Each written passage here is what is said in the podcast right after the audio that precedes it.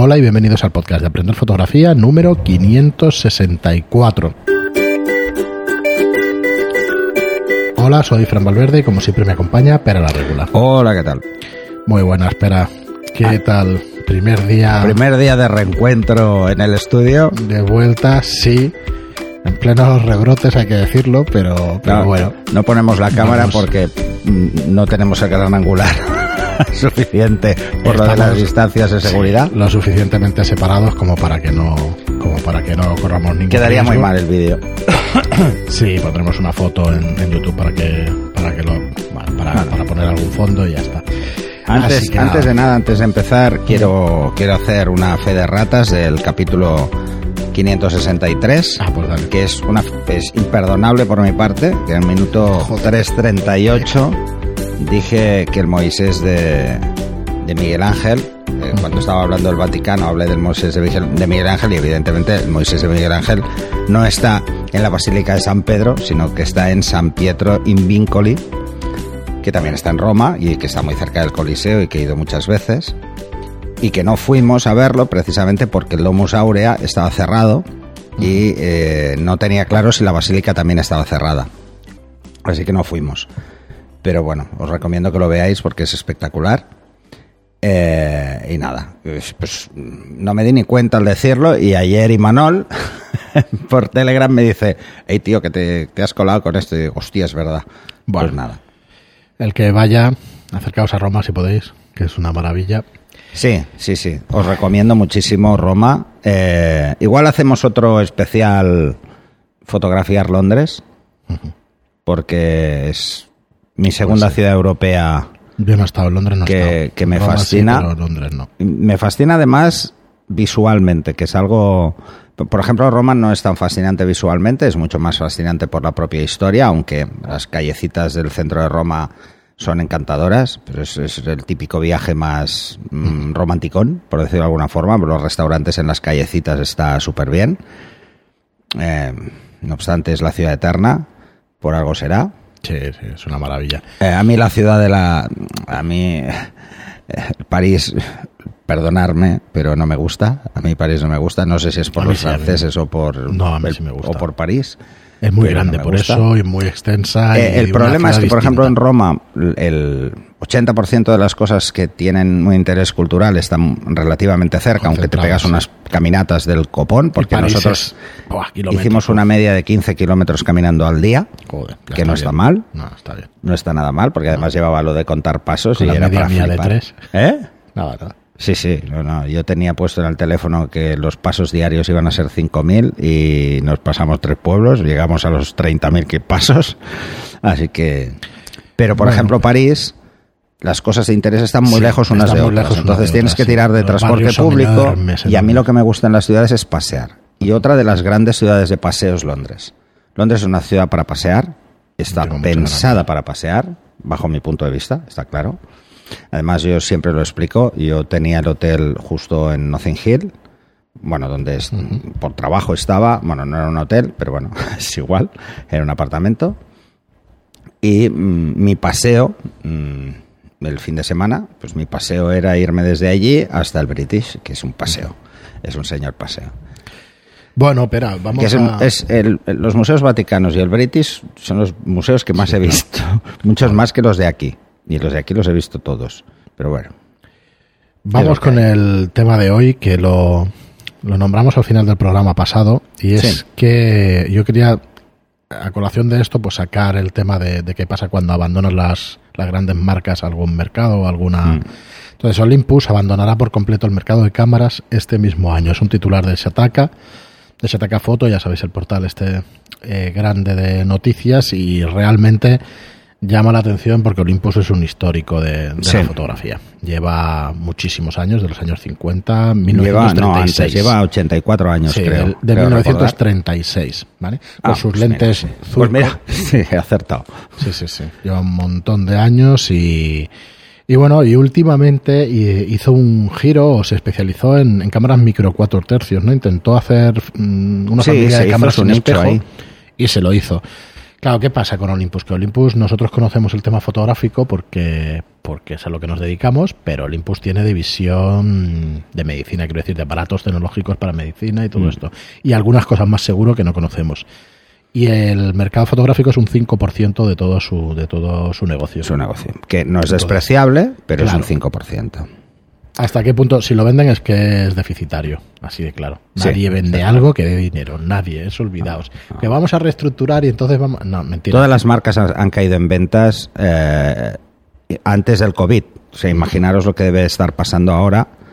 Eh, antes estaba hablando con un distribuidor y, Está complicado y es- bueno, con un fabricante, eh, distribuidor en España, y la verdad es que el mercado está delicado, está, están todos los fabricantes dándoles vueltas a ver cómo le pueden, cómo, pueden contrarrestar estos efectos y tra- contrarrestarlos. Si os fijáis, están apareciendo que muchos fabricantes empiezan a abrir sus líneas de venta online de forma extrema, cosa que hasta ahora no lo hacían, precisamente por conservar el canal de distribución. Claro, pero ahora ha muerto ese canal de Pero el canal de distribución está muriendo, está muriendo porque no puede abrir las tiendas. Entonces, pues bueno, a ver qué pasa, a ver qué pasa. Esperemos que se calme y vuelva todo a la normalidad y tengamos, porque el canal de distribución para el mercado internacional o para el mercado generalista no es mm, algo significativamente importante porque la gente comprar por internet se ha acostumbrado mucho pero el, profesional y el, y el aficionado avanzado en fotografía, el trato personal le gusta. O sea, le gusta ir a una tienda, tener una cierta eh, sensación de, de que te conocen, de que saben lo que quieres, de que saben lo que buscas, mm, te ayudan, te prestan equipo. Ese tipo de cosas se iría perdiendo si desaparece ese canal, cosa que no me parecería nada bien. A ver, Pero bueno, yo creo que eso va a seguir existiendo, pero claro, en un nivel pues muy, muy, muy inferior. Yo lancé hace un par de días, cuando, cuando mm, comentamos la noticia en el anterior podcast, en, en nuestro canal de Telegram, Aprender Fotografía Online, y a ver qué opinaba un poco la gente. Y bueno, la gente mm, lee la noticia pues un poco en función de, de la cámara que tiene, ¿no? Normal. Si tiene una, una Olympus le quita importancia y si tiene cualquier otra marca dice, bueno, pues estáis jodidos los de Olympus. Bueno, yo no, no creo que sea ni una cosa ni otra, pero sí que hay que decir que el antecedente no es nada bueno. ¿eh? El antecedente pues, fue con Sony, que vendió la línea de Sony Bayo a la misma eh, El mismo fondo de inversión, fondo de sí. inversión. Y Bayo prácticamente desapareció del mercado, volvió a aparecer un tiempo después. Por ejemplo, en España no hay distribución de, de Sony Bayo, o no lo había, la última vez que lo miré, no había distribución. En Alemania creo que es el único sitio en Europa donde había, en Alemania y en Inglaterra. Y, a un precio altísimo, o sea, era otra línea de negocio totalmente diferente, simplemente se aprovecharon del nombre y poco más. Eh, porque claro, ya no es Sony, no se puede llamar Sony, y las Olympus que aparezcan a partir de ahora no se van a poder llamar Olympus, que lo sepáis. ¿eh? O sea, que si cambia algún estándar o cambia algo, mm, estaréis perdidos porque no tendréis esa continuidad, al menos es lo que yo veo. Que, y el stock, pues cuando se acabe, se acaba. Llega un momento que el stock no se puede vender. En las cámaras digitales el stock eh, no dura, Es que porque no, en seis meses es obsoleto meses, sí, sí, sí, queda obsoleto en poquísimo tiempo. A ver, Entonces, eh, bueno, sé, eh, los que tenéis Olympus, Es- mm, pensar es una putada. mm, que invertir más es un riesgo y, y- y que vender es malo ahora porque vais a vender a muy bajo Yo precio. amortizaría, o sea, yo Amortizarlo, sí, usarlo el material hasta que no aguante más. Hasta que reviente, y claro. cuando no aguante más, ya os plantearéis a ver, a ver qué hacéis, ¿no? Sí, si cambiáis, si Invertir más ahora en, en Olympus puede ser interesante, pues, por ejemplo, porque habrá cosas que bajarán de precio porque nadie las comprará. Entonces tendrán que deshacerse de ese stock y empezarán a bajar algunas cosas de precio. Pero si sigue la línea de, lo, de todos los fabricantes de fotografía de la historia que han acabado desapareciendo, las bajadas serán ridículas. O sea, muy pocas. ¿Por qué? Porque prefieren tirarlo a mal venderlo. no. Sí. Es así, ¿eh? Me parece muy bestia, pero es así. Entonces, líneas de, por ejemplo, los Zuico, pues seguirán vendiéndose seguro porque hay más de un... eh, hay más de un fabricante que utiliza esos objetivos, pero por lo demás, ir con cuidadín, pensároslo mucho eh, y que no nos pille el toro con esto, ¿m? a todos en general. Porque esto, esto en definitiva, eh, no es malo para los de Olympus, es malo para todos. que una marca del prestigio y de, de los años que tiene Olympus desaparezca del mercado es algo que nos afecta a todos los amantes de la fotografía, porque el resto de marcas lo van a mirar como diciendo, ojo, a ver si me va a pasar a mí. O sea, Sí, sí, y van a empezar a tomar medidas. Para empezar, diversifican el negocio, ya te lo digo. Sí. Para empezar, o sea, de, Sí, de Bueno, Canon ya lo hizo el año pasado, empezó a mover el mercado de una forma diferente, eh, empezó a abrir su línea online. A saco, además, muy a saco, con precios competitivos, o sea, como, como ya previendo que el mercado de distribución se podía empezar a fallar. Además, los márgenes comerciales, eh, si os vais a cualquier tienda a comprar una cámara y, y os conocen y habláis en serio de cuáles son los márgenes comerciales, os daréis cuenta que son muy bajos. Bueno, para equipos muy caros son claro, muy bajos. para equipos como Canon y eso, entre el 5 y el 9%, ¿eh? No sí, sí, sí. Que son un No, no, no. 25%. Que va, que va. un 30 Tiene y unos márgenes comerciales muy ridículos bajos, sí. y además tiene unas políticas de precios muy Es que son ridículas. Precios altos, de cámaras altas y aún Es igual, pero, pero es una política de precios ridícula, porque no va en función del precio de una moneda establecida como base, ¿no? Por ejemplo, vamos a establecer como base el yen, Sí, ya que son un- japoneses, o el dólar, o el euro, no. Es tan cachondo que la cámara vale 3.000 euros y vale 3.000 dólares. Sí. Y el dólar está un 30% más barato y además los impuestos son menores. Lo hacen como un tema marketing y oye, un precio redondo, llega al bolsillo, venga, tira y no Sí. está bien montado. Sí, sí, no, está no. bien montado. Bueno, está bien montado son durante años y no- meses. A ver, eh, por poner una nota positiva, aunque no lo parezca, lo bueno es que nadie sabe el futuro. ¿Qué quiero decir con eso? Que el canal de distribución estaba muerto. Estaba muerto porque ahora ya el transporte, pues cualquier mensajero te puede entregar el, Mm. el paquete a la puerta de tu casa, pero tal y como se está poniendo todo esto del coronavirus, a ver si al final va a empezar a reflotar porque va a empezar a encarecerse el transporte. ¿Sabes? O sea que al final no sabemos qué va a pasar, pero vamos, que tiene una pinta de ir hacia ahí, seguro. De cargarse al intermediario y de que los fabricantes distribuyan su propio producto, que ya llevaba años pasando. Hmm, Pero sí, claro, sí. Si, si Sony hace eso, mm, está complicado. Si, Bueno, a a si, ver, perdona, si Sony, Sony- si Canon hace eso, Sony pues- lo que quiere convertirse es lo que ya Canon, es hace perdona, muchos años, cambiado el nombre. es, es en un líder, pero Sony es así, Sí, Sony es en un líder en, en la venta de consumer, ¿vale? Sí. O sea, eh, Sony siempre ha querido ser el líder del, del prosumer o del Sí, sí, sí, del consumer estándar. Sí, del consumidor Entonces, que tiene un ¿qué está haciendo? Está comprando participaciones de, de grandes empresas de fotografía, porque quiere estar en el mercado y quiere ir cogiendo mercado profesional sin extremos, o sea, sin complicarse mucho. Pues los de Sony son, son lentos pero seguros. O sea, son muy listos estos de Sony. Yo me acuerdo que salía Steve Jobs diciendo yo quiero ser Sony de mayor. O sea que cuidado, ¿eh? De lo que Sí, estamos sí, sí, hablando. sí, sí. No, Porque no, ve- y veía clarísimo si lo el tío idolatraba, sí, que idolatraba. es, un tío que pese a todo eh, bueno, era, un, genio. pero era un genio. Es que Era un genio de los era un genio de la tecnología y no tanto de los negocios, porque Mm. el genio de los negocios ya se ha demostrado que es Bill Gates.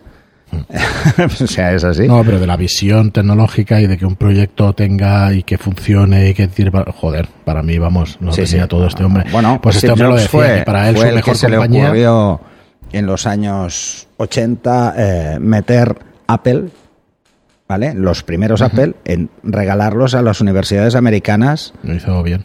Eh, para que luego la gente saliera solo sabiendo usar Apple. Pero que son cosas de perogrullo, realmente Sí, sí, se sí, sabe. sí, o sea, tú- si tú haces un plan a 20 años es mucho más fácil de cumplir lo que no Pues a dos. El tío regaló Apples a todas las universidades.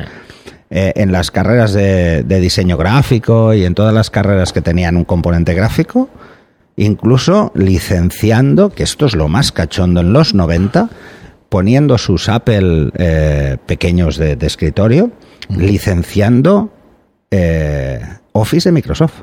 O sea, acojonante. O sea, el tío tenía una visión brutal. ¿Esto ya lo hace mejor esta gente? Pues mira, lo meto a tomar por saco. Sí. No me complicaré la vida haciendo yo un Office No, si ya su hay uno día- que funciona. En su día intentó comprar Dropbox, para que os hagáis una idea también, Sí. que, que no le salió bien porque la compañía quería crecer por sí misma y, y hacerse un nombre por Pero sí acabó misma, pero tú- creando iCloud. Claro, que yo es creo lo que fue un, mismo. un mal Ahora todos tienen cada uno lo suyo. Sí. Apple tiene el suyo, Adobe tiene el suyo, Microsoft tiene el coñazo, ¿eh? suyo, todos tienen el suyo. es un un coñazo coñazo. porque, porque al final estás manejando. A mí me molestó Cuatro. eso porque Dropbox funciona, funcionaba y funciona muy bien y me hubiera encantado que hubiera que hubiera funcionado la sincronización por Dropbox, que hubiera funcionado mucho mejor todo el ecosistema de Apple, pero bueno. Bueno, porque es que Apple lo que ha hecho es solo coger el iCloud y solo trabajar en el iCloud en familia. Pero no, acaba de familia, pero no es lo bien. mismo. No acaba de funcionar bien. Está muy bien para ti, Bueno, para hacerte copias. A ver, últimamente sí, ¿eh? Últimamente yo... no, para hacerte copias está muy bien, pero para hacer copias, para, para alguna cosa, pero ah, eh, Dropbox desde luego funciona mejor. Bueno, nos vamos del tema. Eh, realmente yo creo que el consejo es ese, aunque nos pasemos Lo que pasa un es que, espera, de- apuntando eso, Mm. el precio del disco ha bajado tanto Claro. que estas herramientas en la nube, a no ser que tengas un- trabajo que sea multisite, que te tengas que mover. El problema no que tengo yo, por ejemplo, es ese. Estás en un sitio, estás en otro y el si colaborativo. tirar- Para el entorno colaborativo, estas herramientas siguen siendo muy interesantes, aunque todavía yo creo que les falta bastante y a todas. les falta y más para imagen y sonido y todo, cosas de estas, cosas de producción y cosas de, de retoque y todo eso les Pues falta imagínate, muchísimo. imagínate si ahora nos falta, y por ejemplo nos faltan temas de rendimiento de algunas redes, imagínate cuando empecé yo con esto. No, no se podía utilizar. Que, que se hacía, ¿eh? Mm. Pero eran otros entornos muy pedestres. Bueno, pues vamos a dejarlo aquí con el consejo que decíamos, aunque por a riesgo de parecer pedantes o de parecer muy listillos y eso, a ver, el tema de Olympus yo también lo veo como tú. Aguantad el equipo todo lo que podáis y bueno, invertid si queréis en algunas cosas que sean de segunda mano, que salgan baratas, pero, pero no lo malvendáis porque no tiene No, sentido no, ahora no, vender cambiarse. equipo es absurdo. Además, el equipo, a ver, ah, en, en el- en los usuarios, sobre todo en los aficionados avanzados, yo diría que hay dos, dos prototipos clásicos de usuario avanzado, ¿no? De fotografía. Está el, el obsesivo de la fotografía, eh, el que lo que le gusta es la fotografía y nada más. Y el equipo le importa muy poco y ha tirado hacia Olympus, como podía haber tirado hacia Sí, Sony hacia o hacia Canon o hacia Nikon. El- por usabilidad, por lo que sea, ha hecho eso. Y luego está el techie, el que lo que le gusta es la tecnología. Ese lo va a sufrir el cambio. Lo- Sí. ¿Pero por qué lo va a sufrir? Porque eh, los fabricantes se han ocupado mucho de hacer que sus usuarios se sientan cómodos con su equipo y no cuadren nada con el resto. Sí. ¿Para qué? Para que no salgan.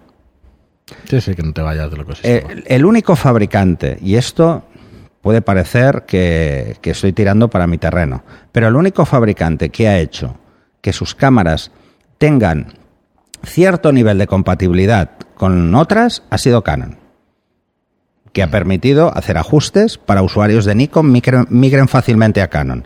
Pero esto lo hizo cuando Nikon no se quiso tirar a la piscina en digital y le cogió Canon la delantera.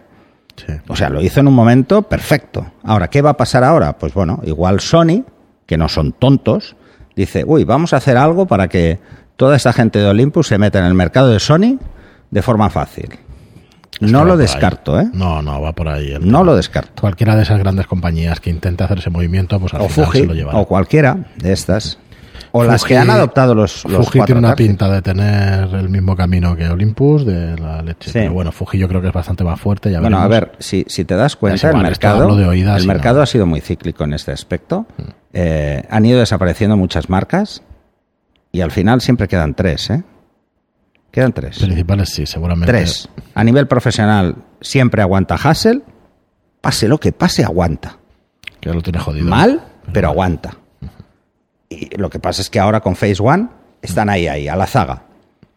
Nikon y No acaba Canon. de comérselo, ¿eh? Por eso. No, No, no entiendo, acaban. No, se comen a Hassel. No entiendo. No se lo comen. Y es- eso Igual que tienen so- respaldos mejores. No, no sé. Pero, pero bueno, y, y Nikon y Canon siempre están ahí. Entonces, Sony a veces sube. Nikon, a veces sube Canon. Eso se mantienen. Bueno, es complicado el tema. Además, hay un montón de países y en cada país pasa una cosa distinta Sí, sí, por sí. haber. Bueno, yo conozco el mercado español y el americano, Claro, que es muy que- raro. Sí, sí, pero en cada país pasa de una manera distinta porque depende mucho cómo se introdujo la marca y qué apuesta hizo, ¿sabes? O quién cogió la representación, Sí. que, que haya habido mejor o peor. Lo que pasa es que sí que ha sido es una sorpresa ¿eh? para todos.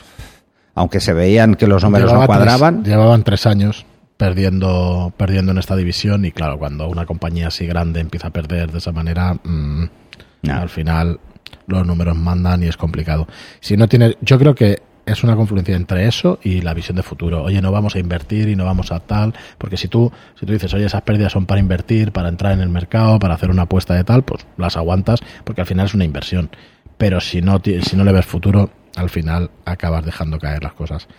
Muy bien, pero pues dejamos el episodio de hoy aquí. Eh, mandadnos vuestros comentarios sobre el tema. En Telegram estamos, eh, Aprender Fotografía.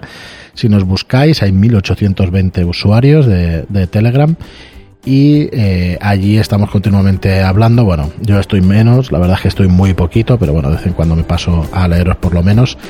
Y que sepáis que allí pues sí que se volcan estas opiniones de, de todos estos movimientos de fabricantes y de muchas otras cosas de fotografía.